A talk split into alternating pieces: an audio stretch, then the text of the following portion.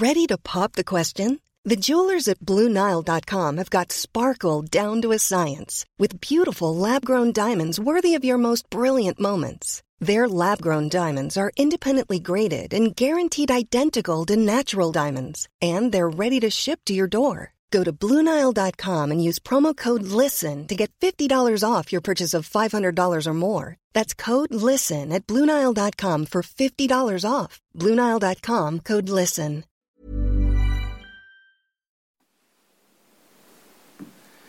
Bonjour, bienvenue pour un nouveau podcast de conflit. Je reçois Olivier de Soin. Bonjour. Les lecteurs de conflit vous connaissent puisque vous écrivez régulièrement dans, la revue, également dans le Figaro Vox, et vous venez de publier un ouvrage au CERF qui s'intitule La France atlantiste ou le naufrage de la diplomatie.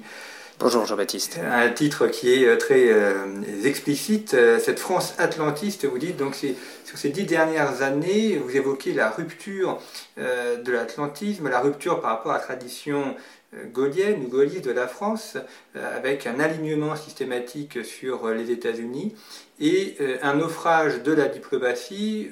Vous citez, on en reparlera, le cas de la Syrie par exemple, le cas également du, Kosovo, où on a l'impression que la diplomatie française n'est plus du tout indépendante. Et en, exergue de votre ouvrage, vous citez cette phrase de Brzezinski dans Le Grand Échiquier, qui est assez évocatrice, je cite. L'Europe de l'Ouest reste dans une large mesure un protectorat américain, et ces États rappellent ce qu'étaient jadis les vassaux et les tributaires des anciens empires. Alors sommes-nous effectivement devenus un protectorat américain et une sorte, peut-être le 58e ou 59e État des États-Unis d'Amérique? Alors dans un sens oui, mais c'est vrai que la, France est une grande puissance moyenne, une petite puissance moyenne, selon euh, les avis. Euh, donc effectivement, on a un rapport aux États-Unis qui est un rapport euh, déséquilibré. Euh, ça, c'est une évidence. Il serait un peu fou de prétendre que la France puisse jouer exactement le même rôle que les États-Unis. maintenant, il y a d'autres grandes puissances dans le monde et la France avait toujours su jouer de ces équilibres entre les grandes puissances pour jouer un rôle plus important et qui allait au-delà de ses propres moyens. Alors, euh, vous avez dit euh, que la France euh, s'alignait systématiquement sur les États-Unis. C'est pas tout à fait pas tout à fait vrai dans le sens. D'ailleurs, dans mon livre, je, montre que parfois on a voulu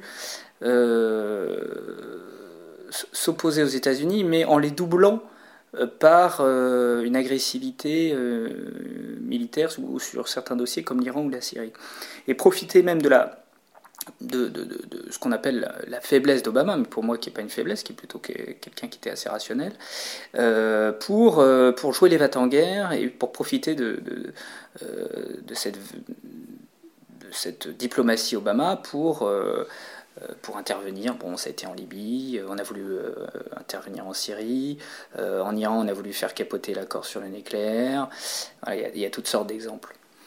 Alors, on parlait de la diplomatie. Cette diplomatie, elle est couplée également à, l'appareil militaire, notamment lorsque la, France intervient d'un niveau militaire.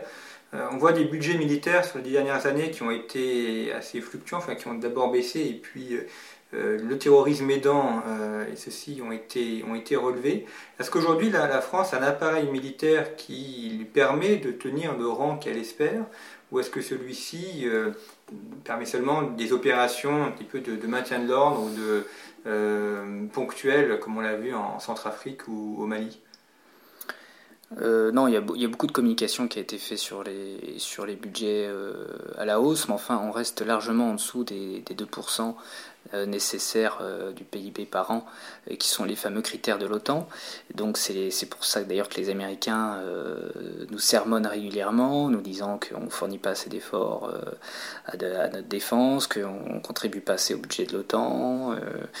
Donc on est à un 60, un 75 du PIB. Donc on est, malgré les promesses, à chaque fois, chaque candidat d'ailleurs nous, nous promet les fameux 2% à l'horizon 2020, 2022, enfin voilà.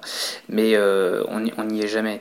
Euh, et puis, euh, puis les opérations extérieures, surtout si elles sont dans un cadre un peu absurde ou elles n'ont pas beaucoup de sens, euh, en fait épuisent les armées, ce qui était un peu le cas d'ailleurs de l'armée britannique en Afghanistan et en Irak, euh, qui a fourni un effort, euh, un effort militaire très conséquent et qui a épuisé ses matériels, qui les a rendus obsolètes en très peu de temps. Et aujourd'hui, on observe cette armée, cette armée britannique, l'armée française aussi dans une certaine mesure, en, en, très grande difficulté et qui a rétrogradé d'un point de vue stratégique euh, sans doute de la première place en Europe à, la deuxième. Donc la France, relativement à ses, homologues européens, est encore bien placée, mais euh, par rapport aux États-Unis, et puis bah, évidemment les puissances qui montent, la Chine, l'Inde et la Russie aussi qui revient, on, n'est plus du tout, on joue plus du tout dans la même catégorie. Technologiquement, oui, on, on a encore des, des, on arrive, on arrive à suivre, mais après il y a un problème de capacité, un problème de d'aligner des, des, matériels avec un certain volume. C'est un peu le paradoxe de l'intervention militaire, c'est que d'un côté, si on a une armée, il faut bien qu'elle serve et qu'elle puisse entraîner grandeur nature, et de l'autre, vous dites, euh, à intervenir, les matériels s'usent plus vite, euh, ce qui nécessite un renouvellement, ce qui n'est pas forcément le cas. Et, et en même temps, euh, l'intervention en Afrique, en Afghanistan aussi, ça permet également une mise à jour, et puis la finalité de, l'outil militaire est quand même de servir. Mais l'Afrique, justement, est un, est, un, est un bon compromis, c'est la bonne synthèse. Euh, en particulier, je pense à l'opération Barkhane et l'opération Mali, euh, qui, euh, qui quand même défendait les intérêts de la France. Bon, évidemment, on peut, on peut en discuter des détails, etc. Mais globalement, maintenir les, des, amis de la France, contenir le djihadisme dans la bande du Sahara, euh, avec un rapport euh, poids-puissance, c'est-à-dire un rapport euh, force projetée, résultat obtenu, assez incroyable. Quand on compare au volume des forces qui ont été envoyées en Irak, en Afghanistan, avec des centaines de milliers d'hommes, avec des, centaines de morts aussi, des, des, milliards de dollars qui ont été dépensés pour un résultat nul. Alors, vous évoquez la, ce que vous appelez la, rupture néoconservatrice de la France, donc, euh, de la diplomatie française, euh, le fait que la, vision euh, gaulienne d'une idée d'une France indépendante et, qui joue un peu l'équilibre entre les deux puissances que sont la, Russie et les États-Unis, cette rupture intervient à, l'orée des années 2000. comment est-ce qu'elle a été portée, plutôt comment est-ce que des, des dirigeants, des hommes politiques, des des journalistes, des intellectuels en viennent à abandonner cette euh, tradition euh, d'indépendance, qui avait d'ailleurs été celle de François Mitterrand aussi, pour adopter cette position néoconservatrice où, comme vous l'avez dit, on, s'aligne sur les États-Unis et parfois même on va même au-delà de leurs espérances ou de leur position. Oui, alors effectivement, elle émerge complètement euh, au début des années 2000 et plus, plus précisément à partir de l'élection de Nicolas Sarkozy. Euh, mais l'origine vient de plus loin, et effectivement, euh, ça, vient des années 70-80 avec euh, l'émergence euh, du, droit humanitaire, des associations humanitaires à l'étranger, etc. Donc c'est tout. J'étudie un petit peu la, la, jeunesse de tout ça avec l'émergence de euh, Médecins sans frontières, euh, Médecins du monde, le rôle qu'ont pu jouer des gens comme Bernard Kouchner, qui émerge aussi dans les années 80, avec, qui rentre au gouvernement avec la mission justement des interventions humanitaires. La première intervention humanitaire, c'est en fait tout éclos à la chute du mur de Berlin, donc la Somalie 92, ensuite la Bosnie, et on commence à faire du, à déployer ce qu'on appelle un peu bêtement les soldats de la paix, euh, donc des, opérations militaires qui n'ont plus euh, pour euh, but de faire la guerre, mais de faire la paix. donc c'est il y a aussi un effet de génération, c'est-à-dire que le gaullisme, ben, évidemment, a vieilli. de Gaulle est mort il y, il y a maintenant plus de 40 ans. Euh, donc tous les, tous les administrateurs dans les, dans, les, dans les ministères qui avaient connu cette période un peu faste, la, France gaulienne, même pompidolienne, euh, sont partis progressivement et ont été remplacés par des gens qui ont grandi avec Giscard d'Estaing, avec, euh, avec François Mitterrand, et qui arrivent en 2007, euh, enfin d'abord qui, qui voient en 2003 à l'ONU un petit peu le, dernier sursaut gaulliste qui a marqué quand même notre époque, où la France dit non euh, à l'invasion en Irak. Bon, ça change rien puisque les Américains y sont allés quand même. Et puis après, on a d'ailleurs euh, donné aussi notre accord euh, a posteriori à l'ONU. Puis on a, on a, on s'est rabiboché avec les Américains. On est allé en Afghanistan avec eux, etc.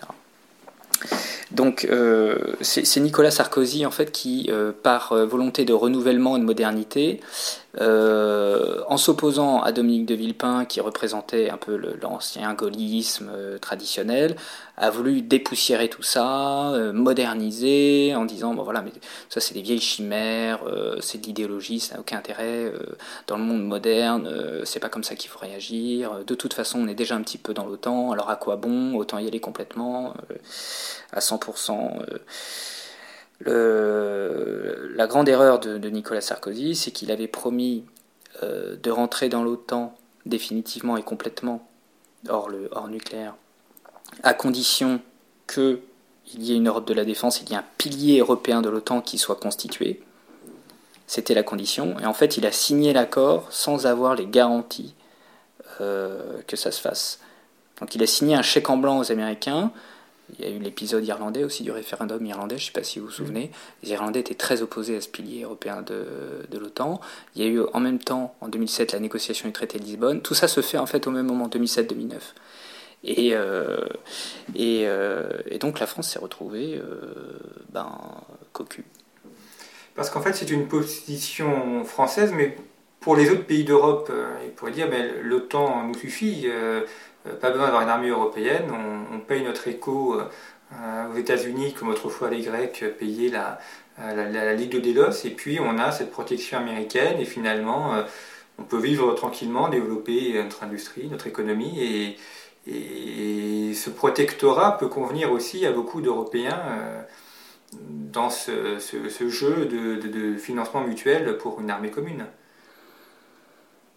Ah oui, mais vous savez bien que euh, on ne donne pas euh, impunément sa défense à, quelqu'un de, plus puissant que, soi-même.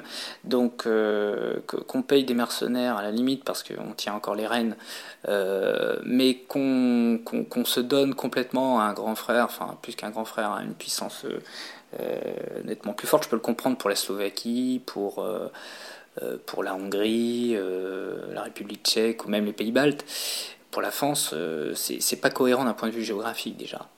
Euh, la Russie n'est pas pas une menace pour nous. Or l'OTAN, elle est entièrement euh, déployée. on a des enragés anti-russes à l'OTAN, c'est complètement dingue. Si vous voulez, on a des déclarations folles, que ce soit des généraux américains ou de euh, d'administrateurs là-bas, euh, on a des gens qui poussent à la roue euh, contre la Russie. Donc ça met même presque en danger la France. Quoi. Surtout que si on regarde l'histoire de France, il y a, l'alliance franco-russe, elle est si vous voulez, c'est pas un absolu, je, je suis pas un dingue de, de Poutine ou de, de la Russie, loin de là, mais euh, d'un point de vue géographique, c'est cohérent pour contrebalancer la puissance allemande qui est au centre de l'Europe, euh, d'élargir euh, la, scène européenne et de l'ouvrir à la Russie pour, pour, pour, pouvoir jouer un petit peu de déséquilibre. C'est ça qui manque à la diplomatie d'aujourd'hui, ce qui est un peu l'objet de mon livre. C'est que on est dans une diplomatie qui ne prend plus en compte les équilibres et les rapports de force. On est, en apparence, on est vraiment dans euh, l'émotion, la communication, l'humanitaire, etc. Euh, et aussi dans la réponse militaire, un peu comme si le monde était euh, euh, une banlieue, j'allais dire. Enfin, c'est-à-dire, il euh, y, a un délinquant qui, euh, qui agit, bon bah on le sanctionne, on va le chercher, on va le punir, on va le taper, mais il n'y a plus le respect des nations, des équilibres. Il y a cette autorité supérieure qu'on peut retrouver dans une ville ou dans un pays n'existe pas à l'échelle du monde. Donc il y a des équilibres à respecter, sinon c'est extrêmement dangereux. Et puis, euh, vous évoquez effectivement euh, Bernard Kouchner, médecin du monde, et cette idée qu'on va euh, exporter des idées, des valeurs, notamment les, droits de l'homme. ça, ça vient de loin dans l'histoire de France aussi. vous pouvez remonter aux guerres révolutionnaires, la volonté d'exporter la démocratie. ce n'est pas propre qu'aux Américains. Hein. Là-dessus, la diplomatie française a aussi une part de responsabilité dans la, volonté de renverser Assad et puis de mettre, enfin là ou ailleurs d'ailleurs, ça, participe aussi de l'histoire de France. C'est vrai.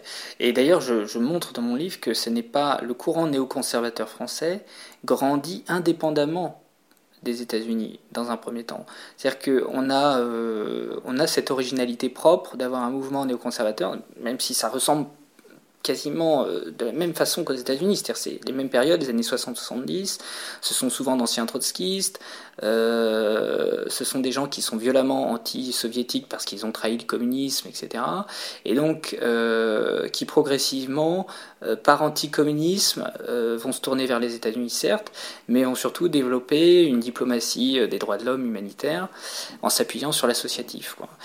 Et c'est extrêmement dangereux. Euh, des, gens comme. Euh, bon, je ne vais pas faire du name dropping à citer tous ces, tous petits amis, je, le fais dans un livre. Euh, mais ce qui est plus dangereux, c'est à partir du moment où la connexion se fait avec l'appareil militaire. Et c'est vrai que quand, par exemple, un Kouchner devient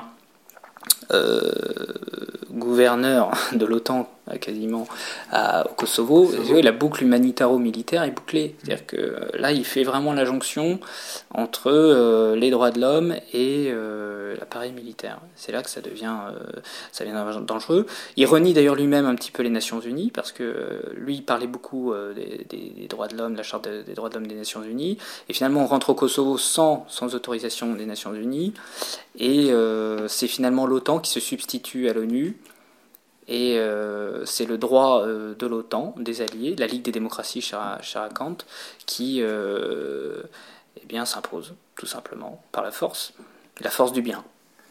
Et dans les rapports avec l'Allemagne, là aussi, on voit une relation qui, est un peu troublée. L'Allemagne n'a pas la volonté d'intervenir militairement, donc la France est aussi un peu bancale. Elle a un allié qui, finalement, n'est pas intéressé par l'aventure militaire les seuls intéressés par la nature militaire, ce sont les États-Unis. Donc, ce qui explique aussi que si on la recherche, on aille naturellement vers les États-Unis. Même les Anglais ont renoncé euh, à tout interventionnisme, apparemment interventionnisme. Bon, sur les Anglais, je suis un peu, ça dépend un petit peu des, des gens qui sont au pouvoir. Euh, pour l'Allemagne, c'est vrai que là, c'est vraiment structurel, même si on a dit que l'Allemagne voulait désormais assumer son rôle de grande puissance européenne. Bon, du fait de son passé, euh, elle est toujours, elle, puis elle est enfermée par le droit allemand qui, qui est extrêmement restrictif. Bon, c'est d'ailleurs, c'est pas plus mal. Euh, donc, les Allemands euh, se contentent d'apporter une logistique et des moyens, c'est pas non plus négligeable, hein, euh, dans les opérations extérieures. Ils ont aussi donné parfois euh, des petits contingents, bah, que ce soit en Afghanistan, mais dans des zones un petit peu protégées, ils se sont déployés un, petit peu.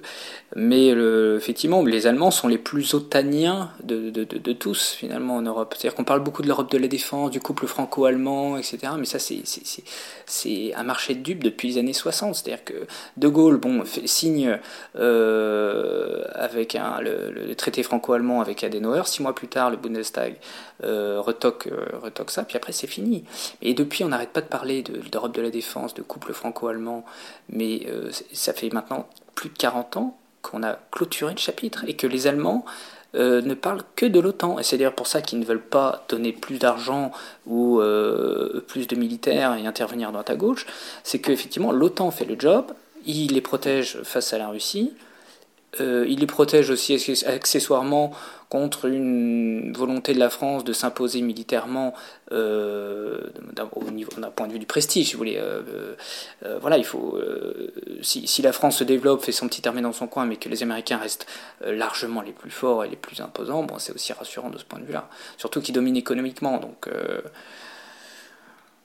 Justement, pour l'économie, vous montrez bien comment Laurent Fabius a voulu transformer l'appareil diplomatique une sorte euh, de euh, grand VRP mondial. Euh, on y a d'ailleurs associé les affaires économiques et, en envoyant des injonctions aux diplomates en disant que maintenant leur métier était de, vendre des produits français, alors le vin, les, le tourisme, les fromages ou les armes. Mais c'est une transformation complète de la, de la raison d'être même de la, diplomatie. C'est pour ça que je parle de naufrage de la diplomatie. C'est-à-dire qu'on ne fait plus de la diplomatie. On n'est plus euh, dans des négociations euh, de sécurité ou des politiques. On est soit dans du militaire, soit dans l'économique pur.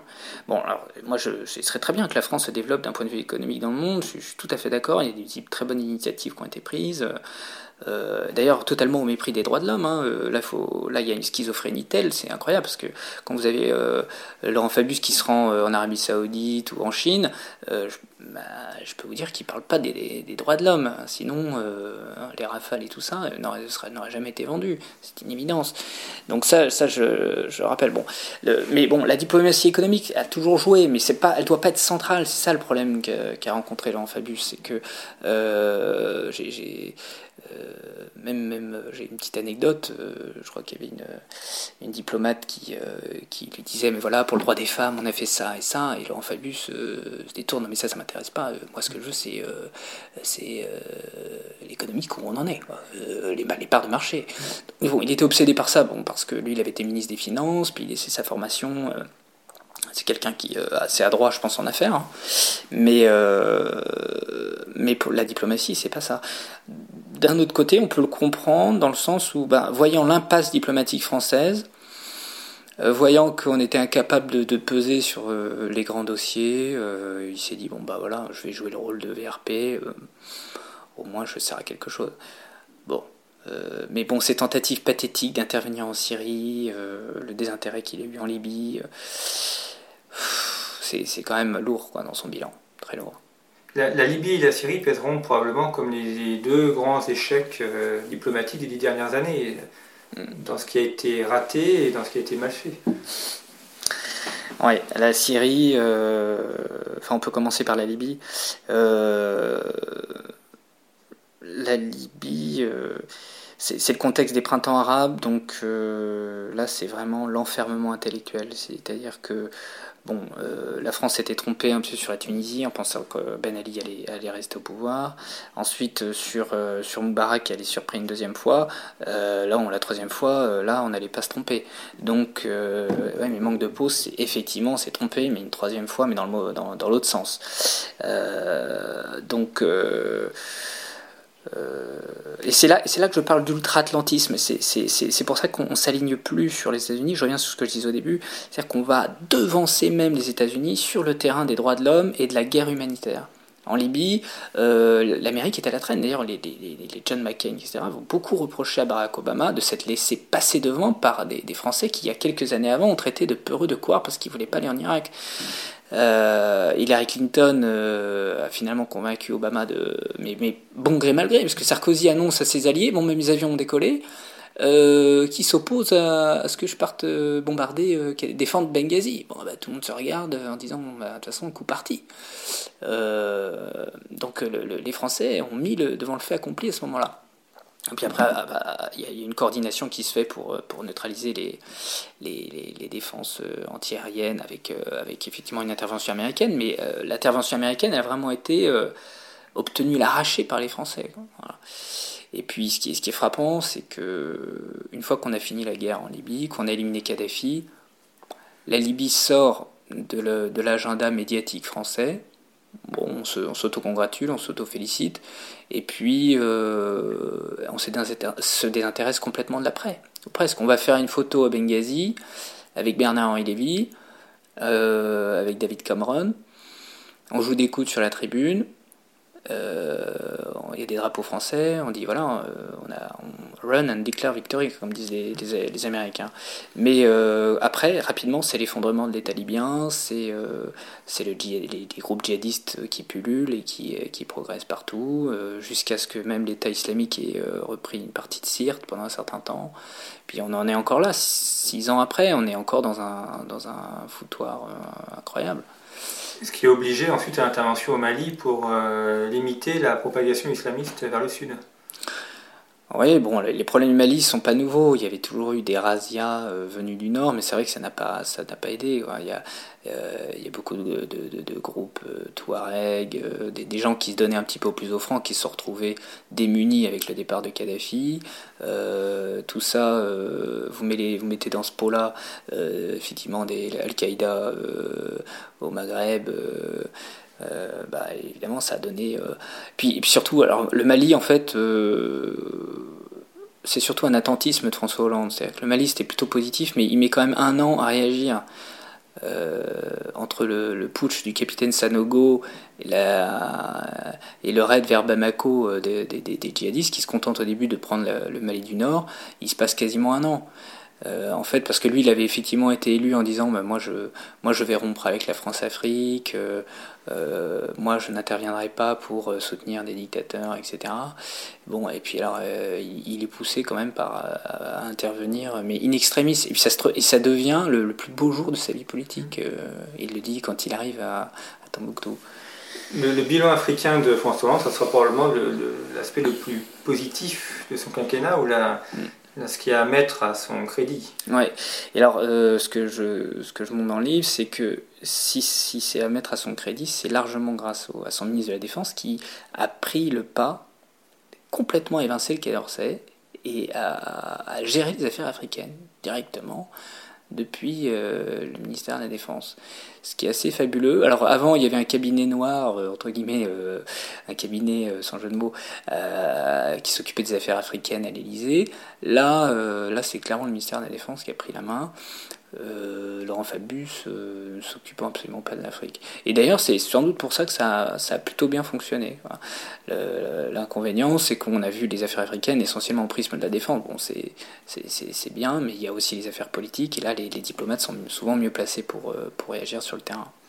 Est-ce que l'autre grand succès de la diplomatie française, ou l'autre grand fiasco, sais pas comment on regarde les choses, c'est aussi la, COP 21, qui est à la fois un moment de d'union avec quasiment tous les chefs d'État qui sont là, puis en même temps qui aboutit à rien, euh, rien de, tangible, et ça semble être une peu les, grandes messes comme on sait les faire, mais euh, qui n'aboutissent rien de concret. C'est à la fois le, le, sommet de la carrière de Laurent Fabius au Quai d'Orsay, et puis euh, le moment aussi où, un peu comme Fouquet, François Hollande l'a vu trop rayonnant et donc l'a mm. éliminé. Par la suite, ça vous expliquait bien aussi qu'il y a un jeu de pouvoir qui se met en place et on élimine celui qui brille un peu trop. Oui, c'est la comparaison avec Fouquet, j'y avais pas pensé, mais c'est tout à fait ça. Euh, il y, a une grande fête diplomatique euh, rayonnante où, Fabius, avec son petit marteau vert, euh, joue les commissaires-priseurs de l'écologie, à celui qui renchérit le plus sur la dépense écologique. Et il est pris dans l'ivresse, on parle d'un prix Nobel, c'est historique, on a sauvé le monde en 500 jours, c'est inédit, enfin on manque pas d'adjectifs et de mots pour qualifier cette réunion qui, euh, quelques mois plus tard, euh, sera déjà oublié. Et puis, euh, bon, en fait, toute la déclaration, en fait, on se réunit autour d'une déclaration qui est écrite au conditionnel, suffisamment vague pour que tout le monde soit d'accord. Mais évidemment, moi aussi, je suis d'accord pour qu'on réduise les effets, effets de serre et que la planète vive mieux. Je veux dire, mais qui peut pas signer ça? Donc, on a fait tout un pataquès, mais c'est vrai que c'est typique de la diplomatie française où on fait des belles réunions, on fait des grands messes, on fait des beaux discours, euh, mais il n'y a rien de tangible derrière. C'est. Euh, bon, je, vais être un peu trivial, mais c'est de la flûte. Typiquement, euh, mais, c'est vrai qu'on se complaît un peu là-dedans, nous, les Français. Je dis pas que les discours et les mots n'ont pas, de, ont pas de sens en diplomatie, c'est important. Mais là, typiquement, d'une part, on était sur un dossier un peu écologique que Ségolène Royal aurait pu tout à fait porter elle aussi. Et d'ailleurs, elle a essayé de jouer aussi euh, des coudes pour euh, apparaître sur la photo. Mais bon, c'est Fabius qui a, pris la main, parce que Laurent Fabius, c'est vraiment la diplomatie au prisme de la communication. C'est-à-dire que euh, c'est un vieux politicard bien roué, qui connaît bien les ficelles de, la politique, donc il met tout en scène pour pour apparaître à son avantage. Euh, mais là, euh, bon, le problème c'est qu'avec le temps, euh, on voit bien les effets complètement abstraits de cette politique. il, y a, également un élément qui a échoué, ça vous, vous semblez le regretter, c'était la question de l'UPM, l'Union pour la Méditerranée, mm. qui était une bonne idée effectivement, d'unir, mais qui a été perdue d'un côté avec les printemps arabes, tout a été carton entièrement rebattu, mm. et de l'autre, ça intéressait pas grand monde, hormis la France peut-être, et surtout pas l'Allemagne. Mm. Et donc, euh, on était peut-être tout seul pour faire cette union méditerranéenne. Bah, c'est vrai qu'on a joué là. Non, mais là, voir, euh, la question se, pose juste bien avant la COP21, mais vous la posez après. Et c'est intéressant parce que là aussi, on est dans une grande messe euh, très spectaculaire, sous la voûte du Grand Palais. mais ce qui est en fait ce qui est intéressant, je trouve, dans l'UPM, c'est que déjà on est touche des questions beaucoup plus politiques, beaucoup plus diplomatiques. Donc on est vraiment au cœur de, du rôle de la diplomatie française. Et on on s'ouvre à tout le monde. vraiment, c'est-à-dire qu'il y a Israël et des Palestiniens qui sont là, on a Moubarak qui est là, on a même Bachar al-Assad qui est là, on a des gens qui pèsent en Méditerranée.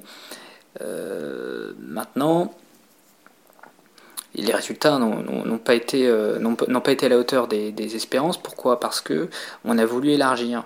En fait, l'idée, euh, Madame Merkel en fait a pris ombrage. Elle a voulu élargir ça à toute l'Europe, au 28. Et à partir du moment, bon, déjà c'est très compliqué de réunir tous les pays méditerranéens, mais à partir du moment où on inclut, on élargit euh, à tous les pays européens, forcément le, projet euh, tombe de lui-même. après, le reste fait le travail, c'est que l'Espagne, effectivement, l'Italie ont chacun voulu reprendre le processus de Barcelone, un petit peu dans les mêmes conditions qu'avant. Et puis donc finalement aujourd'hui on se retrouve avec un, 5 plus 5 très traditionnel, euh, avec des discussions sur quelques dossiers qui peuvent d'ailleurs moins spectaculaires mais tout aussi efficaces. Parce que pour la crise migratoire et l'arrivée des, flux de migrants dans la Méditerranée, là, l'UPM aurait pu servir et elle n'a pas, pas été active. C'est plutôt Frontex et puis l'Europe qui est intervenue, enfin qui essaie d'intervenir. Ouais, comme vous dites, euh, l'UPM aurait pu intervenir. le, en fait, le, problème des migrants méditerranéens, c'est d'abord un, problème de droit. Euh, c'est-à-dire qu'il euh, faut qu'on ait le droit de ramener les gens de là où ils viennent. et pour l'instant, on n'a pas ce droit. Donc euh, on a un détournement de procédure avec le droit d'asile, avec des, des, gens, avec en plus, alors ce, qui est, amusant aussi sur la, crise des migrants, c'est que l'humanitaire va jouer, le phénomène no border va jouer et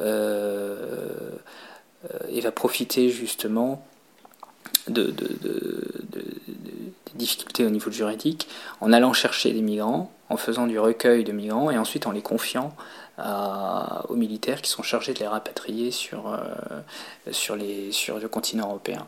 Donc en fait, on va dévoyer complètement les forces armées et on va euh, servir, la, cause humanitaire, qui est, une, belle cause, mais en fait qui est contre-productive, comme, comme souvent avec les belles intentions. C'est-à-dire qu'on veut bien faire, mais en fait on va faire que créer un trou d'air, alimenter finalement le trafic euh, migratoire euh, et, finalement mettre en danger encore plus de personnes en Méditerranée, créer plus de morts et de noyés, et puis déstabiliser, après sur le temps long, euh, on va déstabiliser bah, tout un continent. C'est complètement fou. Alors ça fait aussi de, beaux défis ou de, grands dossiers pour le futur président. On a quelqu'un qui s'achève, un autre qui, va bientôt débuter. Quels seraient les, trois grands défis de la diplomatie française pour les, cinq prochaines années, enfin les d'un quinquennat, quel que soit le candidat élu? Quels sont pour vous les, trois dossiers à gérer en priorité? Alors, ce qui, est, très nouveau avec ce nouveau quinquennat, c'est que euh, Obama est parti, il est remplacé par Trump, qui a une diplomatie, si on peut dire, enfin une politique étrangère complètement opposé, avec une puissance américaine maintenant qui est complètement décomplexée. Euh, et qui est prête euh, sans doute à intervenir. Euh, là, on n'aura plus besoin des néoconservateurs français, si vous voulez. On n'aura plus besoin d'envoyer l'armée française, parce que là, j'ai l'impression. On est dépassé. ils vont beaucoup trop vite, les Américains. On l'a vu en Syrie. ils ont deux heures avant, ils nous ont prévenu qu'ils allaient tirer. Bon, voilà, c'était par pure politesse, c'était gentil, mais enfin, là, là, on est vraiment aussi dans le fait accompli. Euh, donc l'enjeu du, prochain quinquennat, ça va être de gérer Trump. Euh, et là, l'alliance franco-russe va se, va se retrouver encore plus nécessaire qu'avant même si euh, je, peux comprendre qu'on n'apprécie pas le régime de, Vladimir Poutine, c'est pour, ça qu'il y a beaucoup de, Français, notamment à gauche, qui sont opposés à la Russie, c'est pas pour des questions stratégiques, c'est pas parce qu'ils aiment les États-Unis, c'est parce qu'ils ont peur de Poutine. En fait, pour eux, c'est euh, un monstre, euh, c'est odieux, c'est un type de, c'est un facho. Donc, il faut il faut raison garder, ce, ce il faut pas rentrer dans des considérations de politique intérieure, et il faut se se contenter d'une réflexion stratégique, pure et simple. Voilà. Ça, c'est le grand enjeu du prochain quinquennat.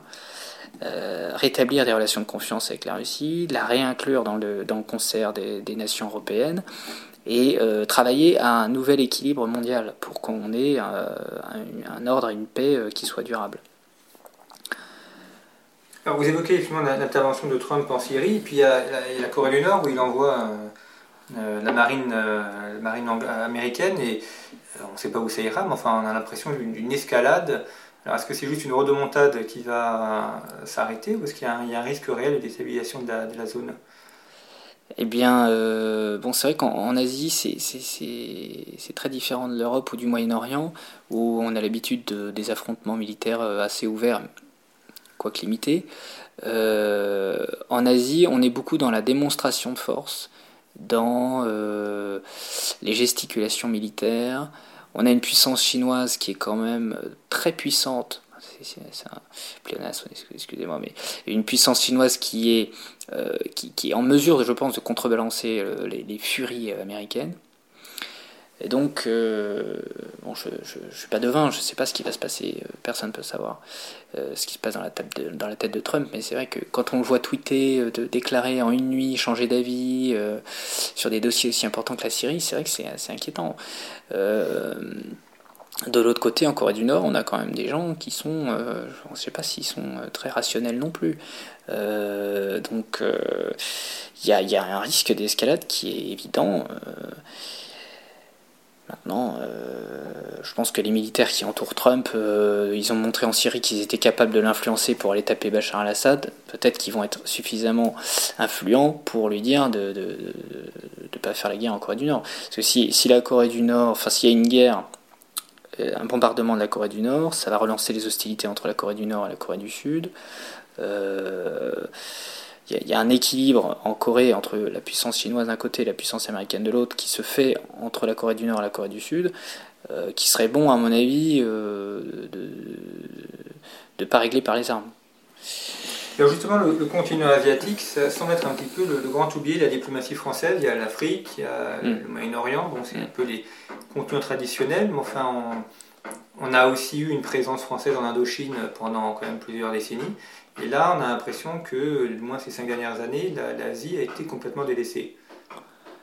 Elle a été délaissée d'un point de vue, euh, encore que je nuancerai un peu votre propos, parce que euh, François Hollande et Laurent Fabius ont beaucoup voyagé. Ils sont allés voir des pays qu'on n'était jamais allés voir, euh, les Philippines, la Mongolie. il, y avait un côté vraiment la, com à l'absurde, si vous voulez. C'est-à-dire qu'il fallait dire qu'on avait fait le plus de kilomètres, qu'on avait fait le plus de voyages, qu'on avait été voir des pays qu'on n'allait voir jamais. Mais, mais c'est absurde parce que vous faites des visites qui durent quelques poignées d'heures, vous n'avez pas le temps de traiter des dossiers, vous partez déjà sur la visite suivante. Euh, bon. Après, il y avait des dossiers économiques. Ouais, non, mais il y a, y a, un côté touristique, c'est évident. Enfin, c'est dramatique, mais c'est terriblement vrai.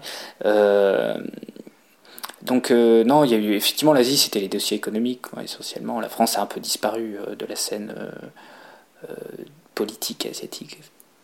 Pourtant, on a des présences françaises dans le Pacifique, enfin des, possessions, des, positions territoriales et puis des, bases militaires aussi.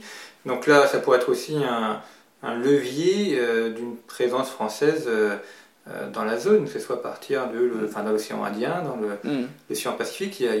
la France a les moyens de faire quelque chose aussi. Oui, bah,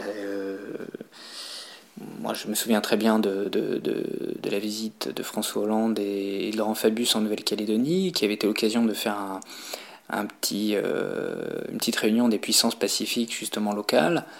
Euh, mais donc euh, ça a duré une heure. on a fait un discours devant l'Assemblée des, représentants de, du, Pacifique. Laurent Fabius est complètement éteint, pas du tout. Décalage horaire qui a dû Sans doute, ouais, non, mais vraiment désintéressé au, possible, il masquait à peine. Euh, et puis voilà. Et puis après, on est reparti en Australie.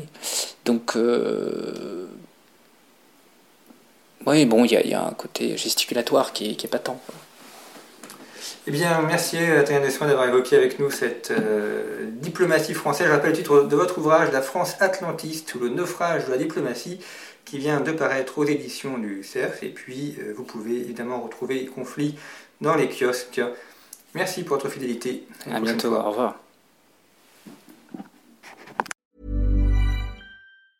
Even when we're on a budget, we still deserve nice things.